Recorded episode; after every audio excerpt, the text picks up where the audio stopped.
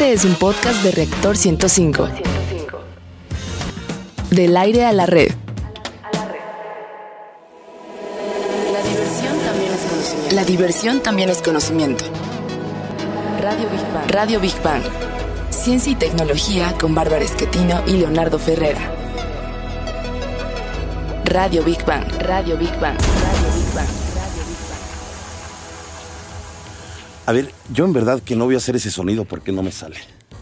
Es más, nunca me ha salido y dicen que es bueno echar los gallos para adelante. Pa' afuera. Bueno, para afuera, para afuera.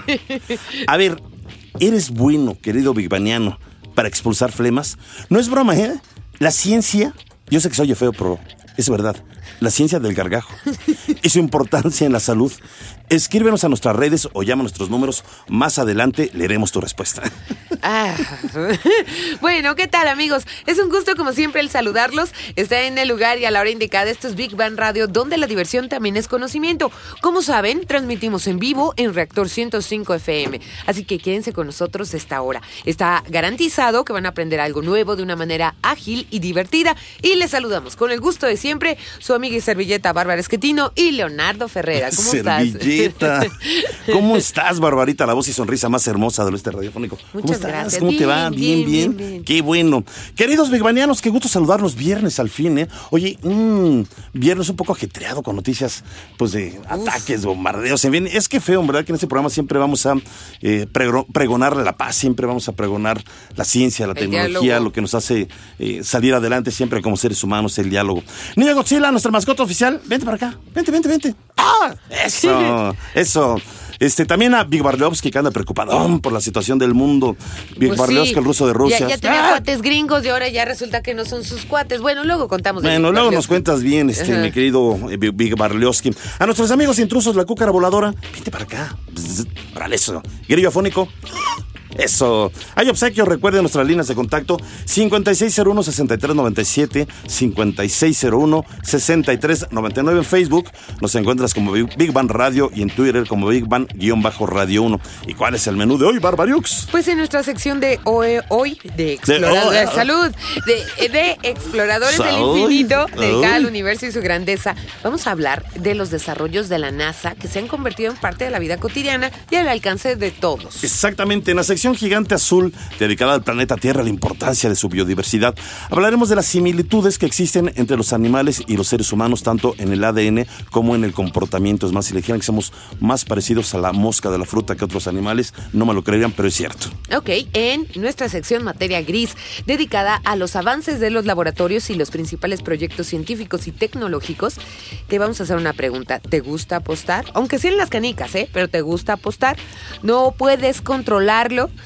Vamos a hablar de la enfermedad del juego, la ludopatía.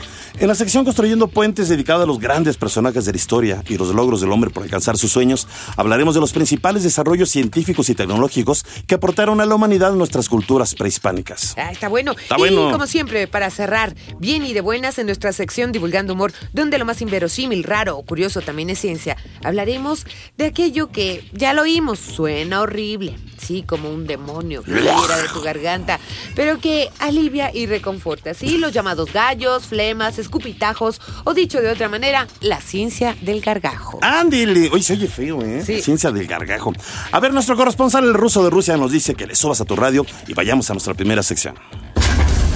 Exploradores del infinito. A ver, Leo, para que saquemos una cuenta de tu edad, ¿no? A ver. ¿Tú fuiste bebé de pañales de tela o de pañales desechables? Mira. Oye, no, hombre. No, no, ya sé que los invitados se rieron de mí. A ver, mira, fíjate que déjame decirte que soy demasiado joven. Ah. Este, sí, oye, pues ya me estás diciendo que soy de la época de Barney o algo No, así bueno, extraño. pa- ¿qué pañales? Yo fui madre de tela, ¿verdad? Creo que de tela, pero fíjate, espérame. Pero fui la última generación de tela. No, espérame. Ya era bebé ¿Cómo fashion, sabe? ¿no? Ya, yo me acuerdo, ya era bebé fashion.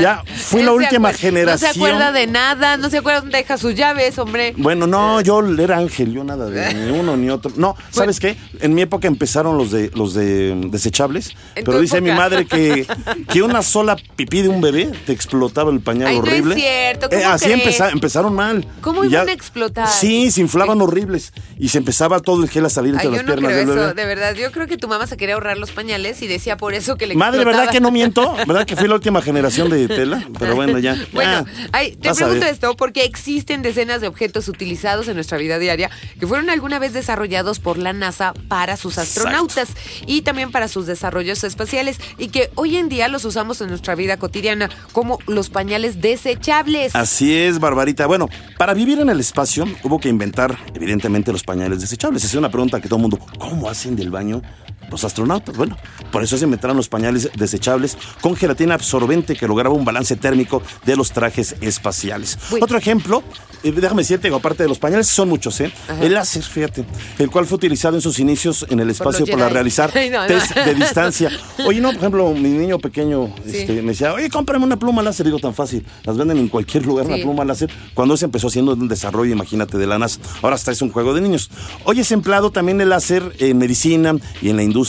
También fíjate que eh, la tecnología actual, el marcapasos, fue utilizada para manejar las comunicaciones entre la Tierra y los satélites y encontrar una función médica y acabó siendo los marcapasos. Bueno, nosotros o la mayoría de nosotros no conocemos otra manera de limpiar nuestros dientes que el tubo dental, ¿no? Cualquiera de sus marcas. Bueno, tal y como lo conocemos ahora, se desarrolló para su uso en el espacio. Los monitores cardíacos también eh, se utilizaron para controlar en tiempo real la salud de todos los astronautas. Ahora, pues como sabemos, son de uso cotidiano en todos los centros hospitalarios del mundo. El termómetro digital sin mercurio Ah, ese es bueno. que detecta la energía infrarroja que emite el oído. Bueno, pues este se diseñó para medir la temperatura de los astronautas en cuestión de segundos. Pues muchas cosas que nos ayudan para la medicina. Ese me ¿no? gusta el del termómetro, porque antes, ¿se acuerdan? Levanto el brazo. Ayer me daba No un asco muevas, que el doctor me pusiera tieso. un termómetro porque yo quedabas. decía, ¿y dónde Sí. puso el termómetro antes? Mm, ¿Dónde los ponía? Te pone la axila también. Ah, pero yo yo no sabía si del guacala. No, a mí no me ponen tocó. en la boca el termómetro, perdón, pero sí, te ponen en la boca o en la axila para medir la temperatura. Y este. también, si Y- estaba muy Y por cañona, allá pero- también. Ah, Entonces yo decía, ¿y si no los lavo? Ay, ya.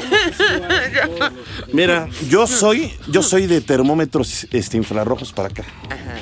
Sí, de esos que rapidito. A mí me gustan esos Mira porque este, cuestión de segundos. Soy de la última generación de tela. Ay, claro, a mí todo me tocó. Fui Bueno, bebé va. supersónico. Ok, ok. Bueno, los alimentos deshidratados se dieron para alimentar al hombre del espacio. Bueno, esa famosa sopa, Sí. que no sé, dicen que, es, que te comas una, pero seguido creo que no es tan buena. Pero finalmente tenían que idear en el espacio la manera de poder deshidratar los alimentos y con un poco de agua, pues, eh, eh, hacerlos comestibles. Bueno, fíjense, los detectores de humo se utilizaron por primera ocasión en la Estación Espacial Skylab para recibir cualquier vapor tóxico. Eso Está es muy, bien, bueno claro. porque un vapor, este, digo, perdón, un detector de humo, con un poquito de vapor se activa la alarma y ha salvado muchas vidas. Incluso yo, Big Banano, le recomiendo tener uno en casa, en verdad son baratos, te valen Sí. 100 pesos o poquito más de 100 y en verdad que es muy, muy bueno.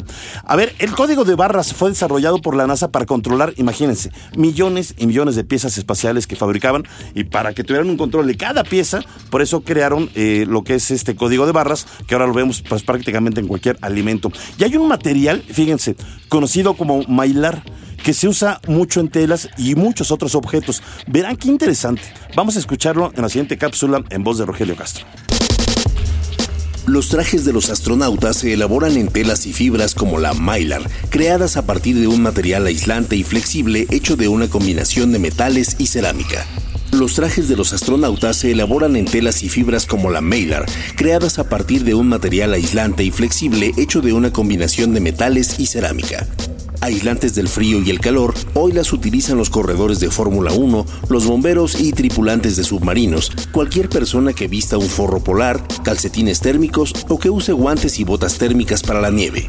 También se inventó el Kevlar, un material plástico muy resistente con el que hoy se fabrican los neumáticos y los chalecos antibala. Las zapatillas de deporte con sistema de aire a presión que amortigua el impacto y dan estabilidad y flexibilidad al atleta proceden de los zapatos inventados para permitir el movimiento del astronauta. Radio Big Bang. Big Bang, Big Bang, Big Bang. Bueno, ahí les va otra cosa. Nuestras adoradas gafas de sol, ¿ok? Fueron en un principio creadas. Había unas anteriores, por la Segunda Guerra Mundial se usaron unos redonditos, etcétera, pero no tenían las cualidades que tienen ahora, que no permiten pasar los rayos infrarrojos, etcétera. Nada Exacto. más, esto es como un- un- una acotación, digamos. Oye, tú deberías bueno, de mandarles una foto a los bigbanianos. Cuando estoy con... Cuando sí, me veo- me veo de repente se ve como. Bárbara Gaybor. Dice, no, te ves guapa, te ves guapa, Bueno, en serio. Las gafas de sol fueron en un principio creadas para proteger la vista de los operadores que trabajaban en la construcción de las naves espaciales. Otro ejemplo son los filtros de agua. Ándale. Las versiones que tenemos en casa fueron creadas con base en una técnica de la NASA que mataba las bacterias del agua en Ah. los tanques que los astronautas usaban para beber. También las herramientas sin cable como el taladro inalámbrico fueron diseña- diseñadas perdón, para que los navegantes del Apolo pudieran taladrar las rocas lunares. Oye, está bueno eso, Sí, está ¿eh? bien padre. Sí. Sí me gustó. Mi amado papá tenía uno de esos taladros. Y yo no sabía que era originalmente para taladrar las rocas lunares. Mira, a ver si me sale este nombre. ¿eh? No, Politetrafluoreti... politetrafluoretil... Ah, mira, y me criticas, Voy me nuevo. criticas. Tileno. No, Voy de- a no, ver, no, ¿quién puede? A, ver, ¿tú puedes? A ver tú, Carlos. A ver, A ver, a venga, Carlitos, venga. Poli... Poli, a ver. Politetrafluor. Ah, ¿verdad? Ah, ¿verdad? No, ah, igualito, igualito. A ver, Ah. tome. No, ¿verdad, Zafo, verdad? bueno, a ver, a ver. No la hacemos ahí les como... va. No, les voy a enseñar cómo. A ver, rapidísimo. Silencio, por favor. No, te Politrafluoretileno. estás saltando una sílaba. No, ahí te va. Polite, politetrafluoretileno. O más o teflón. menos, más o menos. Mejor ya, Después conocido. de 100 ensayos. Ya, conocido como teflón, que utilizamos comúnmente en los Sí. sartenes para cocinar, fue descubierto por Roy Pongleck en 1941, pero era usado en la capa, fíjense, externa de los trajes de los astronautas por la poca adherencia que tiene. Digo, eso está muy bueno, y después se aplicó pues para sartenes, ¿no? A ver, el famoso joystick, ese dispositivo eh, del juego para computadoras se empleó por primera vez en el rover lunar Apolo.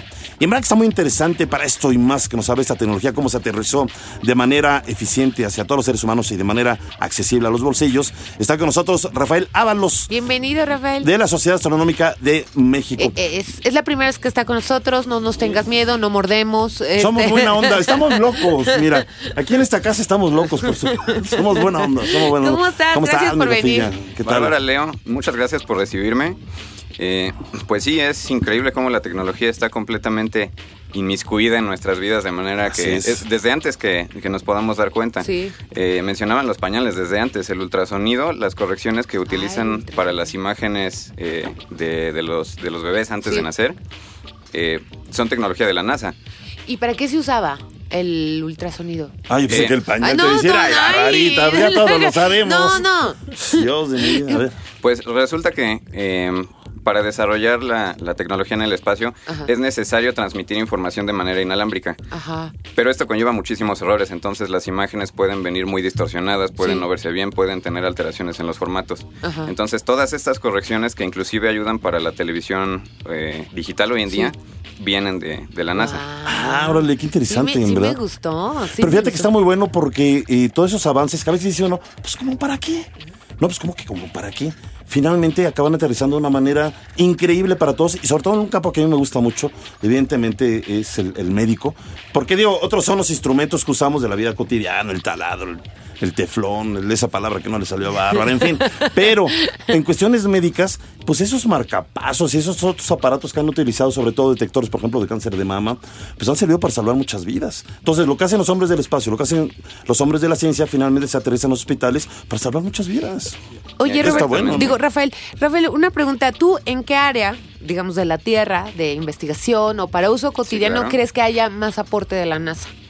Pues eh, muchísimo en comunicación, ya sea satelital. Ok. Eh, muchísimos avances también vienen del lado de la medicina. Ajá. Y digo vienen porque esto es especulación, pero por ejemplo cuando los astronautas están en la estación espacial por determinado tiempo, Sí. eh, sus cuerpos pierden densidad muscular Sí. y densidad ósea. Sí, sí, sí, sí. 10 veces más rápido que una persona de 55 o Ah, 60 caray. años que tiene osteoporosis. Ok. Entonces, especulo que grandes avances contra la osteoporosis van a venir del lado del lado espacial, del lado de la NASA, porque se tiene que investigar. Oye, ¿y ¿cómo le hacen? Es que es una buena, de, de verdad, muy buena información. ¿Cómo le hacen para recuperarlos una vez que llegan a la Tierra? Pues eh, régimen de ejercicio, dieta y eh, como cualquier persona que está tratando de, de subir de peso. Es que al estar en el espacio, los cuerpos, eh, bueno, nuestros cuerpos tienden a ser muy flojos. Sí. Entonces, si no hay peso, realmente el cuerpo dice, ¿para qué tengo tanto, tanto hueso? ¿Para qué tanto, tanto músculo? Ay, o sea, eso es Entonces, el, el mismo cuerpo, para adaptarse al espacio, lo empieza a perder. Ah, caray. Por eso a mí cuando me dicen, ¿por qué estás panzón? Le digo, vengo del espacio. Tengo estómago guango. No. Me estoy, adap- me estoy adaptando. Tengo estómago. Es la gravedad. O- oye, y, y en la, por ejemplo, algo que, que a ti te guste, que tengas en tu casa, bueno, sin contar enfermedades ni nada de eso, ni medicinas, que, que sea una aportación de la NASA, ¿qué, qué sería? Algo que a mí me guste, Sí, pues las antenas capciosa. satelitales comenzaron como radiotelescopios. O sea, por ejemplo, de estos de sistemas de televisión de paga. ¿no? Exactamente. Ah, Sistema de cable. Las antenas que pegan, digamos que a- a- Pues el horno microondas, Barbarita. No, yo le pregunté a él que cuál era su preferido. Ah, bueno, yo me acordé que también el horno microondas. El microondas también nos ayuda mucho, ¿verdad? ¿Y vienen más eh, avances o qué crees que tengamos pronto en nuestras casas? Pues eh, los dispositivos se están volviendo cada vez más pequeños. Sí. Porque la NASA necesita enviar objetos al espacio que sean cada vez, que hagan lo mismo, pero que sean cada vez más pequeños y más ligeros. Ajá. Porque gran, un gran obstáculo que, que tienen para enviar objetos a órbita es el, El precio. peso. Estamos Ah, eh. hablando de, de aproximadamente 10 mil dólares por kilogramo, nada, nada más por poner un kilogramo de lo que sea en, órbita. Entonces, Claro. gracias a, a avances de, de este lado, la tecnología se está volviendo cada vez más chica. Oye, mira, yo sé que esta pregunta, dirás, te sacará de onda, pero tiene mucho que ver con un tema que vamos a, a tratar y que tiene ciencia y tiene que ver con la importancia de eh, escupir. O sea, es decir, si tenemos flemas, el, el- ¿Cómo el- el tragarnos las flemas, eso? bueno, pues tiene ¿No bacterias, tiene todo. No, espérame, no, no, no, no voy a escupir aquí. Hasta un lado te hiciste. No, no es cierto. A ver, un astronauta, evidentemente, si tiene una flema, ¿cómo la expulsa? No puedes, digo, por la cuestión Se de le gravedad. regresa, ¿no? O sea, o le cae al de al lado, vuela, o ay, viene, cállate para allá. ¿Qué, qué, qué? O sea, ¿qué? ¿Qué hace? ¿Cómo le haces? Pues no, sí, suena, sí es complicado porque aparte, sus, aparte sus, sus trajes están completamente sellados porque en, Ajá. en primer lugar si tuvieran algún agujero no podrían Pero no podrían dentro de la nave ya ves que andan como flotando. ¿Qué haces si ahí O sea, tiene... si Ah, tienen- ah, existen, con- existen contenedores especiales para cualquier eh, ¿Ah, sí? desecho humano y sí, los- Desde abajo hasta arriba y y todo, sí, o los, sea. los terminan los terminan soltando de la, de la estación Venga, espacial pues y bien. muchas veces nosotros vemos esos mismos desechos como estrellas fugaces me Si me cae brisa del cielo, voy a dudar. No, no es cierto, no es cierto. Muy bueno, muy bueno, Gracias, Rafael gracias, Ábalos. Mil Rafa. gracias por estar con nosotros. gracias a ustedes Un abrazo por enorme, hermano. Muchas gracias, gracias. Gracias. gracias a todos Gracias, lindo. Y bueno, concluimos la sección Exploradores del Infinito con Big Bang al momento. Bueno, la llamada espuma con memoria fue creada para los asientos de las naves espaciales para que protegieran a los astronautas en los aterrizajes, no las pompis, sino a todo el astronauta. Así Ajá. es, esta espuma es eh, capaz de retornar, a- de retornar a su forma original y se encuentra ahora pues en una cantidad enorme de objetos, sobre todo en los colchones y esto también ayuda a absorber sonidos indeseables. Bueno, yo me imagino, no lo sé, no lo sé. Y en este, no, no es cierto. Y Ya. también es absorbente en el impacto para los cascos. A O los sea, de las cascos motos, por De las ejemplo. motos, por ejemplo, tienen este material de espuma eh, capaz de retornar a su forma original, espuma absorbente. Bueno, eh, el niño Godzilla nos dice que vayamos rapidísimo a nuestra siguiente sección. Gigante azul. A ver, Leo, ya sé que va a salir con una cosa de estas tuyas, pero bueno, te lo tengo que preguntar. Oye, mira, todavía, todavía no sé ni qué.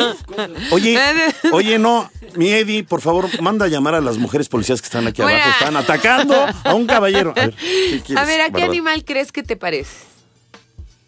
A, a un, a un león fregón. ya sabíamos que iba a salir Bueno, con a ver, eso, ¿cómo ¿verdad? me llamo? Claro. ¿Cómo me llamo? Ay, ¿eso qué? ¿Cómo me llamo? Ay, entonces si la gente se tendría que llamar jirafa si se parece a una jirafa. No, no, yo no sé. Mis queridos y amados padres me pusieron Leonardo y por alguna razón los felinos, no en serio, son los que más me gustan. Bueno, ah, ok.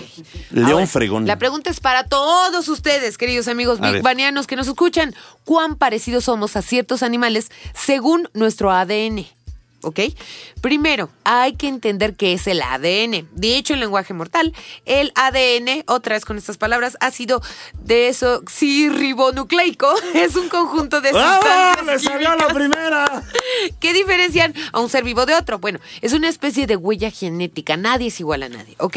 Que determina desde el color de los ojos hasta la propensión a sufrir ciertas enfermedades. Y como decías, esa palabra de una eh, huella genética me gusta porque, pues finalmente el ADN es es la historia de todos nuestros antepasados. Lo que somos ahora finalmente es la historia de nuestros abuelos, padres, bisabuelos, tatarabuelos. En fin, cada persona trae todo una huella eh, genética en, en esto del ADN. Bueno, los humanos, fíjate, bueno, siempre nos creemos muy listos y únicos en el planeta Tierra, pero lo que ignoramos es que las especies del reino animal también tienen actitudes y acciones muy peculiares que sorprenderían a cualquier incrédulo. A ver, volviendo a la pregunta, ¿cuán parecidos somos a ciertos animales según nuestro ADN?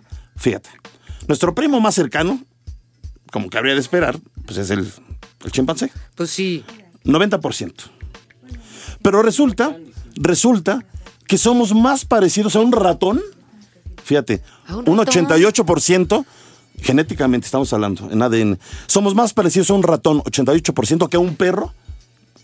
Que nuestra similitud con eso, él es, es un 84%.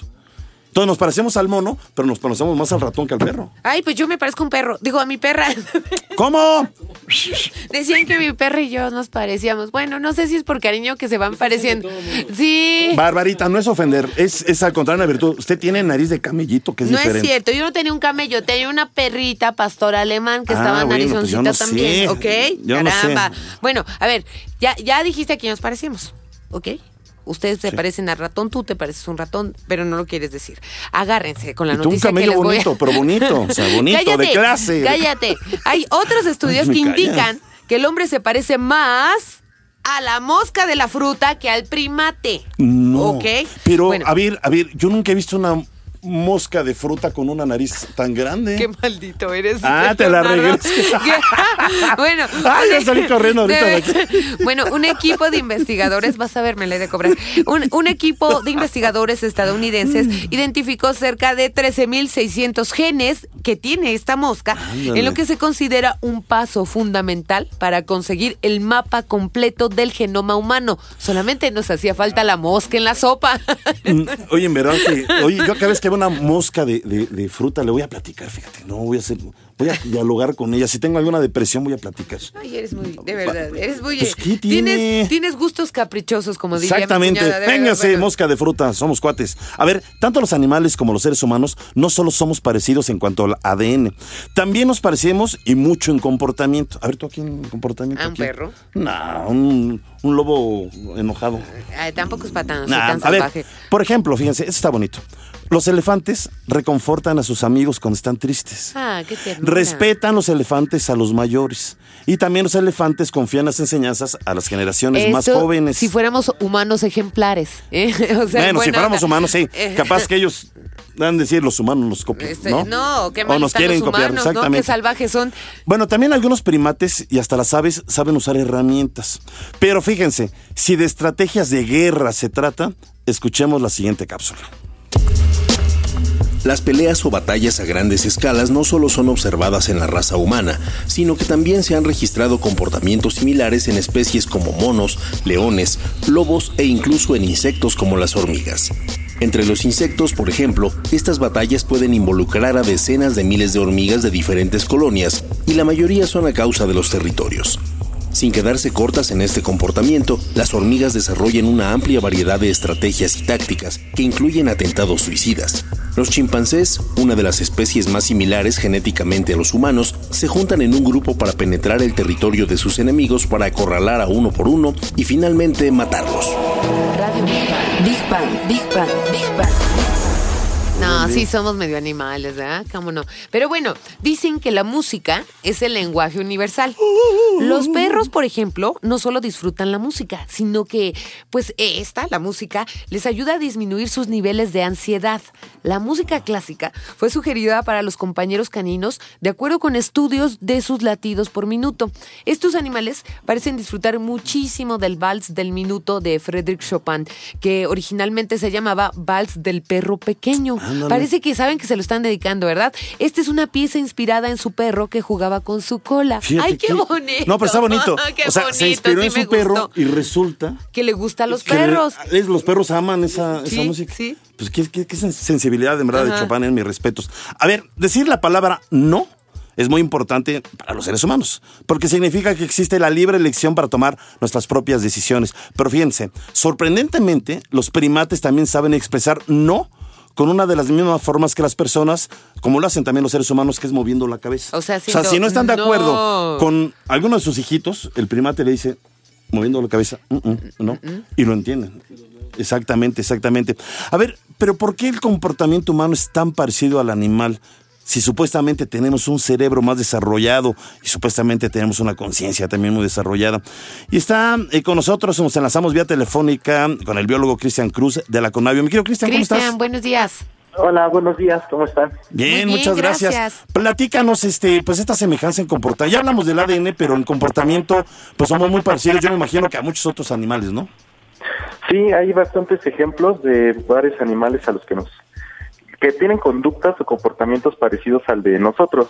Ok, ¿como, que, como cuáles? Por ejemplo, un caso este, muy reciente es del murciélago magueyero menor. Es- estos murciélagos Sí. eh, tienen lo que son llamadas Wow. cuevas de maternidad, Ajá. que son como guarderías.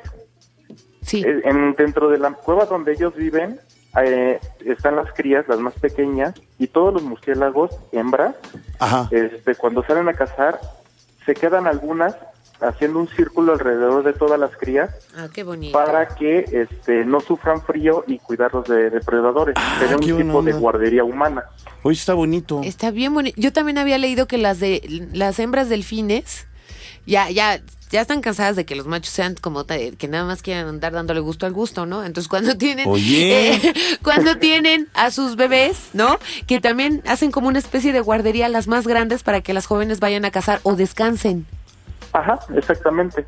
Incluso también este otro comportamiento ahorita que hablas de delfines Sí. es que tienen alguna una especie de partera. Ah, Cuando una una este, hembra joven va a dar a luz, las mayores este, la acompañan eh, haciendo círculos alrededor de ella, protegiendo de depredadores, y cuando sale la placenta, este, se la comen para que no se acerquen los qué depredadores.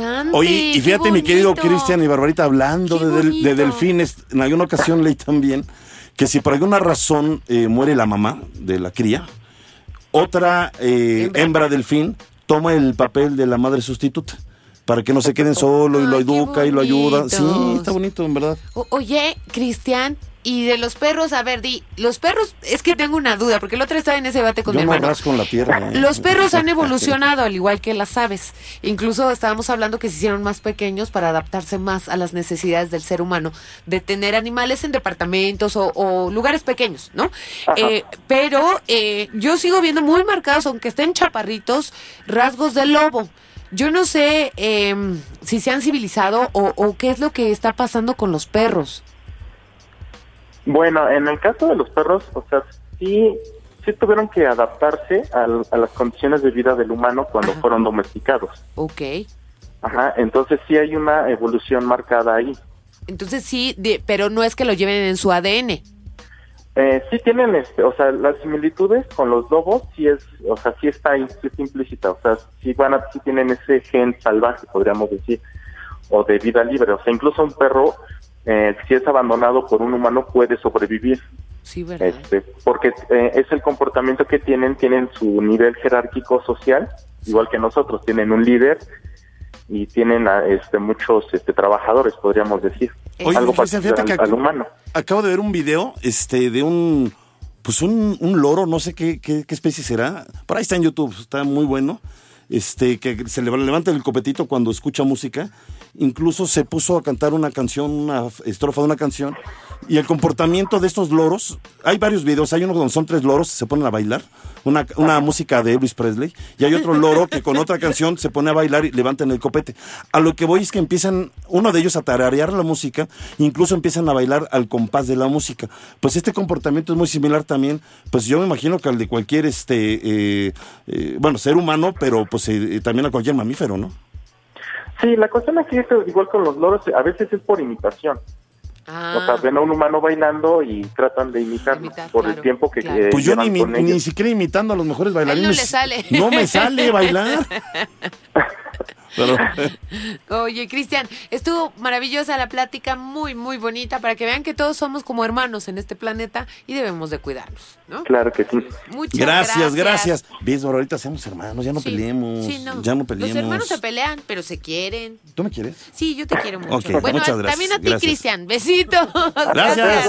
Y vamos a concluir la sección gigante azul con Big Bang al momento. Estudios científicos revelan semejanzas entre los humanos y los cerdos. Ah, caray. A ver, estas son, saben adaptarse, colonizan territorios y dañan a menudo su propio hábitat. Bueno, el cerdo también está cercano al hombre desde el punto de vista anatómico y fisiológico, al ser utilizado para curar a los seres humanos. Por ejemplo, han utilizado válvulas de, de corazón de, Sí. de cerdo para cirugías cardíacas. trasplantes ¿eh? de piel también Trasplantes, parece. sí, también. Ok, regresando, eh, leo muchos mensajitos que tenemos, nos tenemos que ir a pausa y regresamos con más de Big Bang Radio, donde la diversión eh, también es conocimiento. Venga.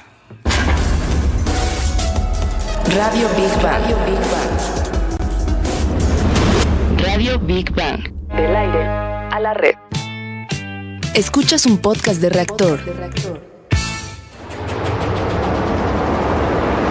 Radio Big Bang. Radio Big Bang. A ver, queridos amigos, vamos ahora a nuestra siguiente sección y después leemos todos sus comentarios. Materia gris. Ok, ya estamos. Oye, Leo, ¿te gusta apostar? Ay, Dios, este. Lo he hecho muy. No me gusta, lo he hecho pocas veces. Yo siempre Pero pierdo. menos lo voy a hacer con el Cruz Azul, mi equipo adorado, porque perdería toda la vida, por eso no apuesto. Bueno, Gracias, Cruz Azul. Yo, yo la, la- la verdad es que he apostado, pero muy poquito y siempre pierdo, entonces yo como que ya no quiero, ¿verdad? La ludopatía, que es esto, el- el- la enfermedad del juego, se caracteriza fundamentalmente porque existe una dificultad para controlar los impulsos y que en cierto sentido tiende a manifestarse en practicar de manera compulsiva juegos de azar. Puede afectar seriamente en la vida diaria de la persona de tal forma que la familia, el sexo o incluso la alimentación pasan a ser algo totalmente secundario. Bueno, pues fíjense que para la mayoría de los jugadores compulsivos las apuestas no solo es dinero, ¿eh? también es emoción y esto se convierte en un círculo vicioso ya que al mantener un juego emocionante implica tomar riesgos cada vez más grandes y hacer apuestas también cada vez más grandes. A diferencia de la mayoría de los jugadores casuales, los jugadores compulsivos están obligados a seguir jugando para recuperar su dinero, un patrón que se convierte en algo Claro. destructivo con Ganan, el paso pierden, del tiempo. Ganan, pierden. Bueno, Exactamente. el juego compulsivo suele comenzar en la adolescencia tardía. En raras ocasiones el juego se convierte en un problema con la primera apuesta. Muchas personas incluso pasan años disfrutando de los juegos de azar social sin ningún problema. Pero los juegos de azar o de vida eh, pues generan eh, tensiones eh, más frecuentes y pues... eh, si pierdes o si ya te gustó el juego, pues, eh, pues esto le da la vuelta, ¿no? Da un giro y en, en muchas ocasiones se puede convertir en algo más serio. O sea, ya empieza como, ya me estoy enviciando, ¿no? Del juego, ¿no? Exacto, exacto. Bueno, de acuerdo con algunos reportes, eh, la ludopatía compulsiva es más común en hombres que en mujeres. Sin embargo, las mujeres son más propensas a tener depresiones y a usar el juego como una forma de escape de los problemas, lo que puede convertirlas en adictas más rápidamente. ¿Y cómo saber cuándo se necesita ayuda de un profesional, eh, ya sea un médico o de un grupo de autoayuda? Vamos a escuchar la siguiente cápsula. El juego está fuera de control si está afectando tus relaciones, tus finanzas o tu vida laboral. Si estás dedicando cada vez más tiempo y energía a actividades de juegos de azar. Si has intentado sin éxito detener o reducir tu actividad al juego. Si intentas ocultar tu ansiedad al juego a jefes o compañeros en el trabajo, a la familia o a médicos. Si el juego te ocasiona problemas de pareja. Problemas financieros, incluyendo la quiebra, pérdida del empleo o el estigma profesional y el desarrollo de problemas asociados al alcohol o abuso de drogas. Radio Big Bang. Big Bang. Big Bang. Fíjense, bigbanianos, si alguno de ustedes eh, es adicto al juego, ¿alguna vez has pensado la cantidad de cosas que te estás perdiendo de hacer por estar jugando? Digo, te sorprenderá cómo incluso te terminan alejando de muchas cosas. Es importante pasar más tiempo con los hijos, con los amigos, con la familia. Pues leer, escuchar música. Digo, hay infinidad de cosas que la vida está, o sea, está, está todos los días y tú la estás perdiendo, ¿no? Practicar algún deporte, salir a caminar, en fin, hay muchas cosas para hacer, eh, pues diariamente. Y está con nosotros en cabina y le agradecemos mucho Reina Cavi, ¿es Cavi o Cavie? Cavie. Cavie Romano, consejera en adicciones del Centro Samadi y jugadora en recuperación. Y además quiero decirles que está muy joven, ¿eh? No piensen que es una viejita de estas empedernidas, ¿no? Eh, Reina, a ver, primero primero que nada, ¿cómo se recupera un ludópata? ¿Cuál es tu experiencia? Tú que lo sufriste en carne propia y qué ayuda presta el Centro Samadhi. Buenísimo. Bueno, antes que nada me gustaría como reforzar un poquito lo Sí. que han dicho ustedes. Ajá, sí, por favor. Eh, efectivamente, el jugador compulsivo eh, es importante que no se vea como alguien que es un vicioso. Esto Sí. es una enfermedad y Sí. como tal es importante Que se trate, que claro. se trate. Eh, de cierta manera, los jugadores compulsivos pierden el sano juicio en el momento que están jugando. Hay dos características muy importantes, que es para empezar, cada vez necesitan apostar más y necesitan más la adrenalina. Así es. Y, y posteriormente, cada vez que dejan cierto tiempo sin apostar, empiezan a necesitar. O sea, como a- estos episodios de ansiedad, ¿no? Como cuando dejas cigarro, alcohol, etcétera. Claro, de hecho ll- llamamos que esto genera lo que es tolerancia y dependencia. Por eso es que es considerado hoy en día por la Organización Mundial de la Salud como una enfermedad y que es una adicción, al igual que la, las drogas, el alcohol, la comida, etcétera, etcétera. Yo, por ejemplo, eh, pues me gusta mucho, gracias por invitarme para poder hablar un poquito del tema. Eh, pues yo viví lo que es la, la- el infierno de esta adicción y pues me gustaría que nuestros radioescuchas que están hoy escuchándonos este puedan tener la información completa como para poder pedir ayuda. Tú nunca te imaginaste que ibas a tener, si ibas a, Jamás, a desarrollar jamás. una enfermedad, obviamente. No, de hecho yo, por ejemplo, pasé mi, mi adolescencia, eh, de hecho soy mamá, Sí. eh, y ya me empecé a enrollar en un momento en el que mi vida estaba vulnerable y creo que todos los seres humanos tenemos esos Así es, momentos así es, a donde algo que era divertido nos empezamos a enrollar. Yo, por ejemplo, en esos momentos estaba en la enfermedad de mi mamá, me estaba separando, Así tenía es. muchas cosas en mi vida que no podía manejar y eso fue lo que me hizo estar buscando en el juego una anestesia. Claro. Como bien lo decías, muchas mujeres eh, desarrollan esta enfermedad después de tener a sus hijos y empiezan a ir justo para la anestesia. Los hombres empiezan a una edad mucho más temprana y lo hacen con este, buscando esta parte de, bueno, quiero apostarle al equipo, Así esta parte de, es. de Sí. quiero eh, apostarle a los caballos, como que Sí. tratan de demostrar eh, Cierto poder. Exactamente. Sí, sí, sí. Exactamente. Y obviamente cada vez uno va necesitando apostar, como les decía hace un rato, más dinero y en mayor cantidad de tiempo. De hecho, yo creo que si todos los que nos están escuchando piensan, si conocen a un jugador compulsivo, Sí. seguramente alguien les brinca en la cabeza. Mi abuela. Exactamente. Sí, Y nada esto- más que ya se le acabó la Lanenham, ya hasta ahí, man. y- no, y, y el tema no nada más es, es que pierdan todo su dinero. Uno apostando pierde muchas cosas. Sí. Pierde sus valores, su esencia, sus sueños. Eh, al final de cuentas, esto no es una enfermedad, no es financiera. Habemos mucha gente que fuimos y ganamos mucho dinero pensando que nos iba a resolver la vida y al final de cuentas lo único que hace es meternos Oye, mucho pero a Pero ver, lo nena, pierden de igual manera. O sea, es que es lo increíble. Perdón, perdón, vas. Perdón. Como, como un alcohólico, pues muchas veces no quiere reconocer que es alcohólico. Pasa lo mismo con el ludópata, no quiere reconocer que hay un problema, o sí sabe que tiene el problema, pero no lo resuelve o no sabe cómo resolverlo. Sí, la primera etapa es la negación total. O sea, yo no Ah, tengo un problema, es mi dinero que se meten eh, y empiezan eh, como a, a negar toda esta situación, porque obviamente un adicto lo que más le da placer en este mundo es poder continuar con su adicción. Claro. Y eh, algo que es importante decir es que el juego compulsivo es la enfermedad escondida, la adicción escondida. ¿Por qué? Porque el jugador miente, defrauda, manipula y cuando la gente, el, el- el entorno se da cuenta que padece la enfermedad es cuando ya acabó con todo. No es como el alcohólico que lo ves borracho o el drogadicto que lo ves físicamente. Esto se esconde muy bien. Y realmente en el fondo el jugador compulsivo sufre mucho. ¿Por qué? Porque hay ansiedad, hay mentira, hay noches sin dormir, va abriendo un hoyo, tapando otro, y llega un momento en el que ya está metido en tantos aprietos y ya pidió tanto dinero prestado y, y ya está metido en cosas graves, ¿eh? Ya no digamos nada más de ver dinero, sino poniendo en riesgo su salud. Decimos que, que esta enfermedad lleva a la gente a tres lugares, a cárceles, hospitales o la muerte. ¿En verdad? Sí? Sí, Sí, claro, sí. porque por ejemplo, Robas hablando de para la seguir abuelita, apostando, ¿no? claro, se acaba el dinero, uno empieza a empeñar, empieza a mentir, a robar en la casa. Primero uno roba a sus familiares cercanos porque pues uno sabe que No, préstame un dinero, fíjate que tengo tal necesidad y es para ir al juego, ¿no? Exactamente. Eh, después, eh, como decías hace un ratito, mi abuelita hasta que se le acabó el dinero, bueno, empiezan a buscar la manera de seguir Sí. Apostando. El jugador sufre en el momento que se le acaba el dinero Claro. eh, en el juego, ¿no? Porque por lo único que necesita es seguir teniendo esa ¿Se puede ansiedad. salir adelante ¿Qué Sí, posibilidades hay de salir adelante buscando la ayuda? Y aquí ya nos puedes hablar de lo que hacen ustedes, por favor. Claro. Bueno, definitivamente al ser una, una enfermedad se necesita un tratamiento profesional. Ok. Eh, recomendamos un tratamiento como el que se imparte en Centros Amadi, que es un tratamiento multidisciplinario, a donde se involucra la parte psiquiátrica, porque muchas veces, como Sí. decías muy bien hace ratito, proviene de una depresión y no se sabe si la depresión originó el juego compulsivo o el juego compulsivo originó la depresión. Sí. Entonces hay que tratarse en la parte psiquiátrica. También en la parte psicológica, porque como es una enfermedad emocional, hay que trabajar de manera Claro, individual y claro. grupal pues todo el origen, porque el juego es el síntoma y es importante que lo entendamos. Y abajo es como la punta del iceberg el síntoma. Y abajo hay toda esta parte emocional, el sentirnos inseguros, el sentirnos vulnerables, el tener resentimientos, frustraciones, etcétera, etcétera. Entonces trabaja mucho la parte emocional.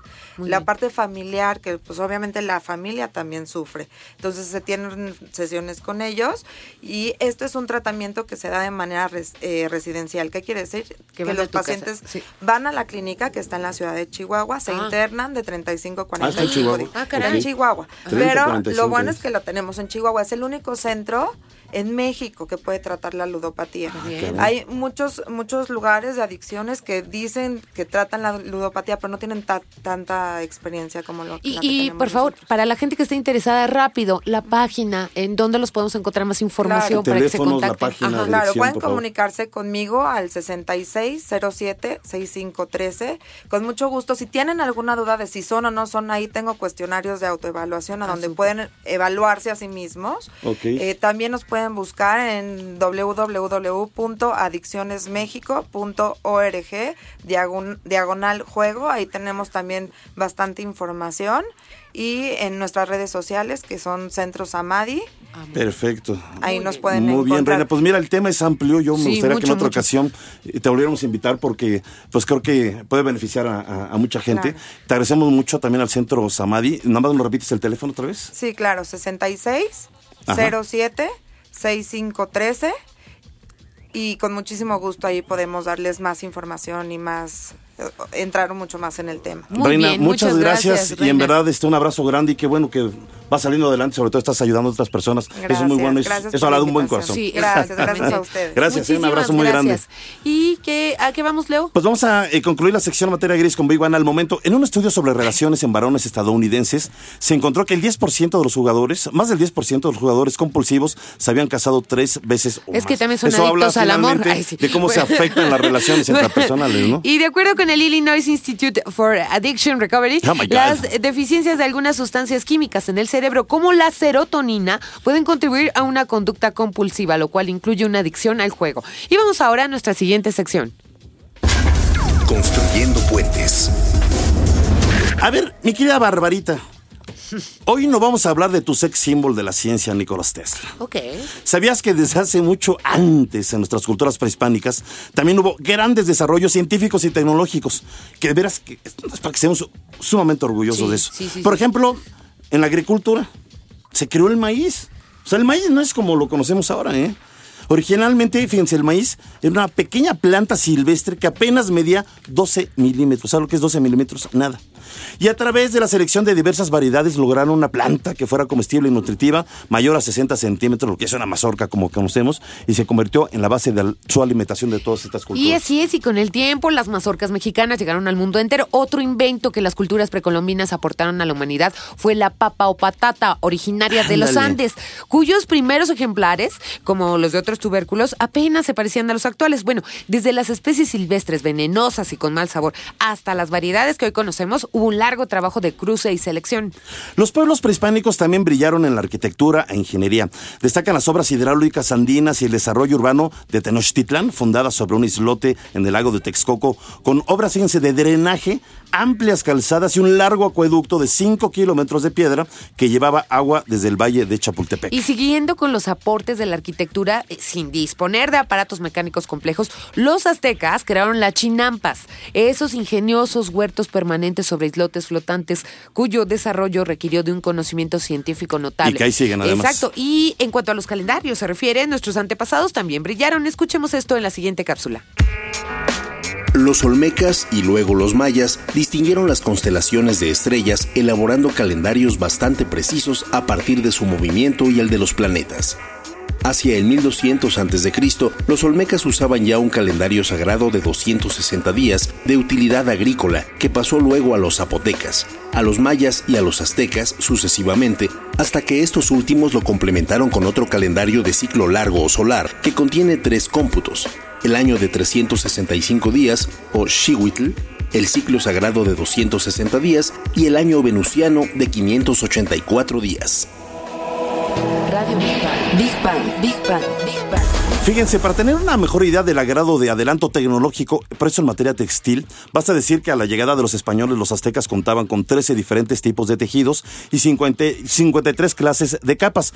Y así como ahora se fabrica, fíjense, chalecos antibalas, los aztecas elaboraban petos acolchonados de algodón que les servían como chalecos antiflechas. Ay, qué chido, sí estuvo bueno. No, está buenísimo. Ajá. A ver, en cuanto a las matemáticas, basta eh, recordar el conocimiento que los mayas tenían del concepto del cero, desconocido para todos los europeos, y ahora ah, pertenece a todos. Bueno, también los árabes, ¿eh? Bueno, durante la época prehispánica, culturas como las de los toltecas, los mayas y los aztecas alcanzaron, eh, pues, por observación, un conocimiento muy avanzado, eh, pues, de los astros y conocían muy bien el movimiento del Así es, Sol, la ajá. Luna y Venus, así como el momento en que iban a producirse los eclipses. ¿Y qué dice la literatura sobre el legado científico y tecnológico de nuestras culturas prehispánicas? Saludamos en el estudio a nuestra querida amiga Cecilia Cune, escritora y periodista. ¿Cómo estás? ¿Cómo estás, eh? Hola, los ¿Cómo te extrañaba mucho. También nosotros, también nosotros. Ya vine, ya vine. Venga, gracias. Pero mira, la literatura prehispánica, bien dices tú, la literatura maya, inca y azteca es importante. No solo sabe del, del cielo, no solo sabe de la tierra, también sabe de los amores. Ay. de los Uh, amores y sí, de los presagios grandes funestos. poetas, sí, claro. Por ejemplo, poetas los aztecas. Tenemos a Netzahualpilli, Netzahualcoyotl.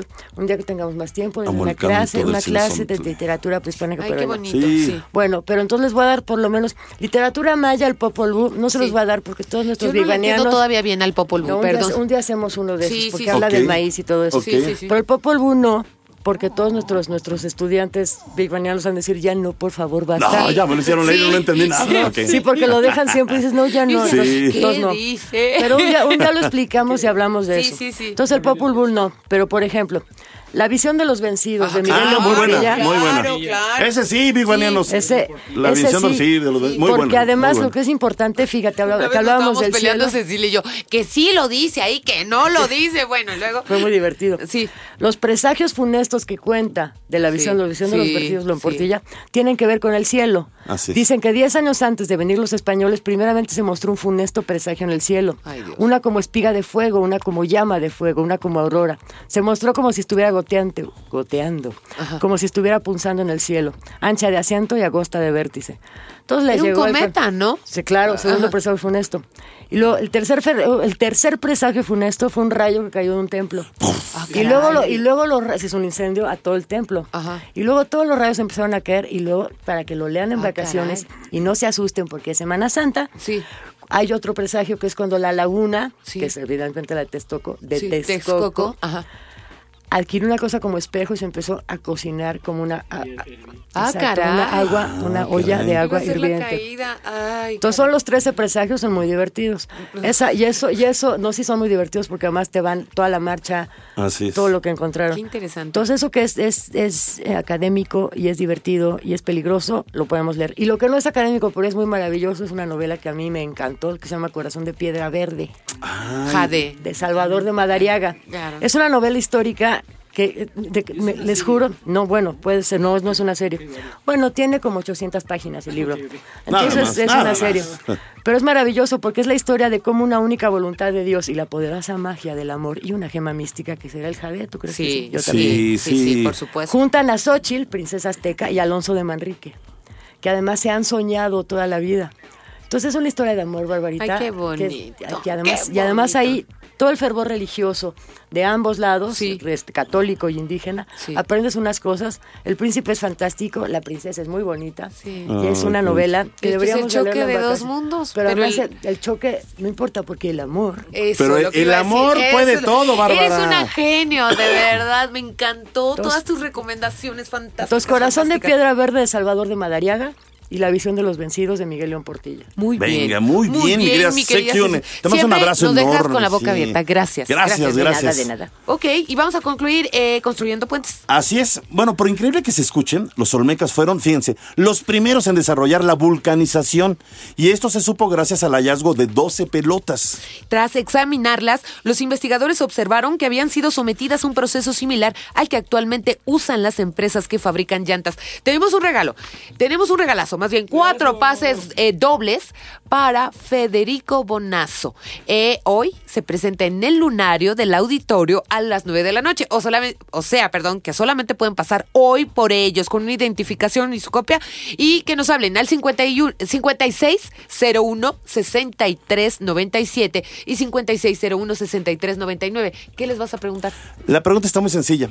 ¿Qué es la ludopatía? Lo acabamos de ver. ¿Qué es la ludopatía?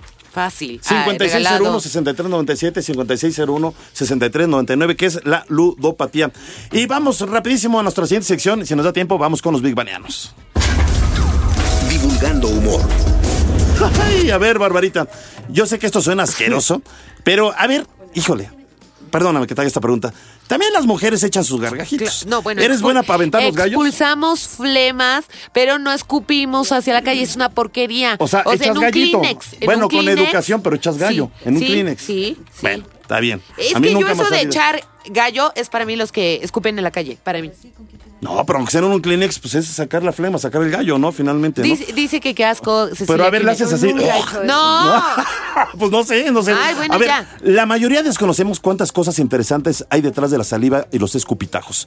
Por su importancia, fíjense, un grupo de investigadores de Estados Unidos creó el Centro de Investigaciones Interdisciplinarias de Biociencia Salival. Órale, por ejemplo, solo basta un análisis de saliva para encontrar problemas cardíacos. Miles de personas pierden la vida como consecuencia de un paro cardíaco sin saber que tenían niveles altos de colesterol o presión arterial alta. El Centro de Investigaciones Interdisciplinarias de Biociencia Salival descubrió que un simple ah, escupitajo puede reemplazar el análisis de sangre mediante un análisis salival. Según los investigadores de este centro, en la saliva de un escupitajo pueden encontrarse altos contenidos proteicos y especialmente una proteína fundamental para el estudio de este tipo de problemas de salud. Estamos hablando de los cardíacos. La proteína se llama C reactiva y se encuentra en la saliva en cantidades enormes cuando nos encontramos frente a una enfermedad cardíaca. En la saliva también se pueden analizar contenidos de cortisol, lo cual puede indicar la exposición a los factores de estrés, los conflictos emocionales y la tensión que puede estar sintiendo una persona. Y al inicio del programa hablábamos de la importancia del ADN, pues en la saliva se puede extraer fácilmente. ¿Y qué tan buena puede ser la saliva de una madre? Escuchemos la siguiente cápsula. En la antigüedad, masticar los alimentos para luego dárselos en la boca a un bebé era una práctica común. En la actualidad esto puede parecernos poco higiénico, sin embargo es importante mencionar que en la saliva de una madre hay elementos que ayudan a los recién nacidos a fortalecer su sistema inmunológico. Hasta la edad de dos años, la saliva de la madre en la comida del bebé ayuda a producir anticuerpos y a reconocer bacterias contra las que en el futuro el niño necesitará enfrentarse. La práctica también puede tener riesgos si la salud de la mamá no es buena, además de que para la mayoría puede representar asco. Entonces, ¿por qué nunca nos quejamos del intercambio de saliva cuando besamos al ser amado? Radio Big Bang. Big Bang, Big Bang, Big Bang. Estamos muy A ver. emocionados aquí. Estamos viendo cómo escupir bien, cómo escupir mal, que si te sale o no me sale, no sé. Oye, una vez leí que había esta competencia de escupitajos. Sí, sí las ¿eh? hay, sí las Bueno, con- sí, las hay. A ver, Big Banianos, ¿cómo, híjole, escupir un gargajo en cómodos Ay, pasos? qué asco, ¿eh? Según expertos en escupitajos. Qué asco. La primera advertencia es que si le das asco, ni modo.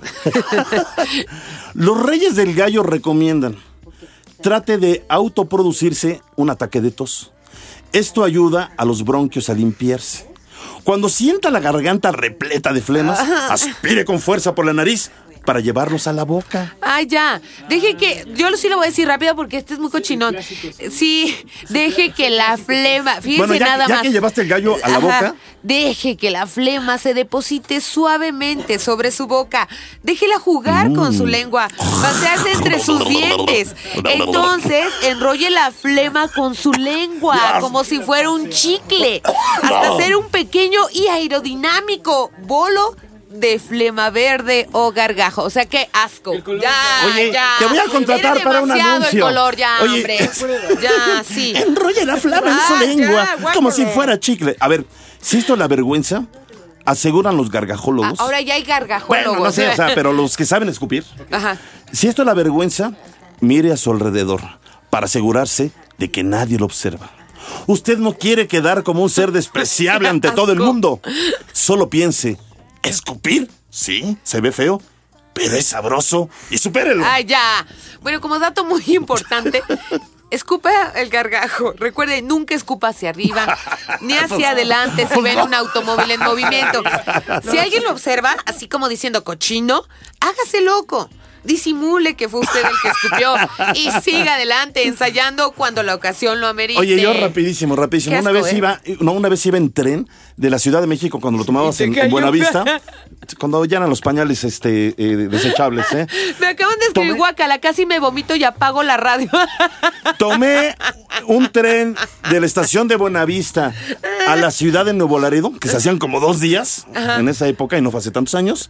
Y de repente tenía tanto calor, no sé en qué lugar de la República República que yo me asomo, de repente había un como balconcito, me asomo y sentía la brisa que me llegaba.